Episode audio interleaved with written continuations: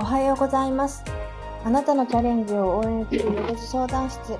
セカンドルーム支配人のミルダ今村でございます。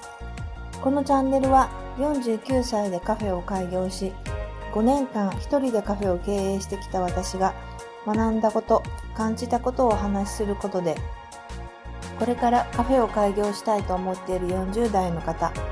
これから一人で起業したいと思っている40代の方の起業のヒントに少しでもなればなと思って作っております。本日もよろしくお願いします。今日はお客様を知るために自分を知ろうというお話をしたいと思います。先週あるお客様と、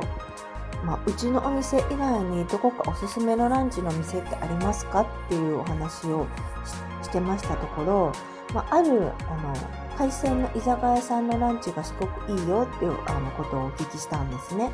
お写真を見せてもらったりして、まあ、うちのお店のランチは基本的にあの魚を出していないので、まあ、お刺身とか煮魚とかそういうあのご飯を食べるっていうのはすごく魅力的だったんです。でそこのお店がたまたまあの週に1回しかそのランチをやっていないということでその、えランチをやってる日っていうのがちょうどあのうちのお休みと重なってたのであいいなと思ってあじゃあ1回行ってみようかなっていう話をしたんですね。そしたら、まあ、あの人気のお店なので予約で取り置きを多分しといてしたい方がいいと思いますよってあの言われまして前日の日になんかあのわざわざあのメッセンジャーで、えー、こういうのがあの明日はランチに出ますよっていうあの連絡まであのそのお客様からいただいたんです。でもあの私は結局そのお店さんには行かなかったんですね。であのなぜ、まあ、すごい美味しそうだなと思って行ってみたいなと思ったのになぜ行かなかったかというと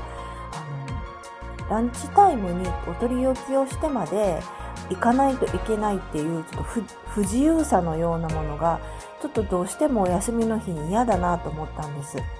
まあ、せっかくのお休みの日なので割と自由に時間を使いたいなっていう気持ちがあってなんかあのその時間を約束していくっていうことにちょっと抵抗感があったんですね。それで、まあ、そのあのいろいろ教えてくれたお客様には、まあ、これこれこういう理由でちょっとやっぱり今日は行けませんすみませんっていうことを、まあ、メールさせていただいて、まあ、行かないっていうことになったんですけれども。まあ、自分がお店をやったり、まあ、ビジネスをやったりする時に誰のためにあのそのビジネスをやるかって言ったらもちろんお客様のためにやるわけなんですけれども、うんえーと、そういうサービスって本当にお客様のことを思って作ってるものが多いのでサービスそのものっていうのは本当にいいものが多いと思うんですね。にもかかわらず、まお客様にま買っていただけないとか来店いただけないっていうのは結構あのサービスそのものに対してっていうよりかは、ま、お客様のなんかちょっとした気持ちのズレみたいなものから来店いただけないってことって多いかなと思うんですね。で私もまあその煮魚のそのランチが本当に食べたいと思ってるんだけれどもやっぱりこう自由な時間の使い方がしたいっていう気持ちにはまあ、えっと、勝てないかったっていうことなんですけれどもまあ、あのそういうこう微妙なお客様の気持ちを推し量ろうと思ったらまずなんか自分がいいと思ってるんだけどやらないでも否定的な行動をとった時のあの自分の気持ちをちょっと振り返って考えることって大事かなというふうにあの思います。することで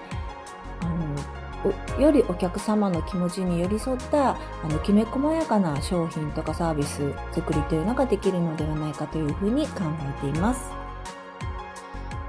いつも聞いていただきありがとうございます。えー、明日はあのお店の方がお休みになりまして、またあの明後日から配信の方頑張っていきたいと思います。本日も聞いていただきましてありがとうございました。セカンドルームでした。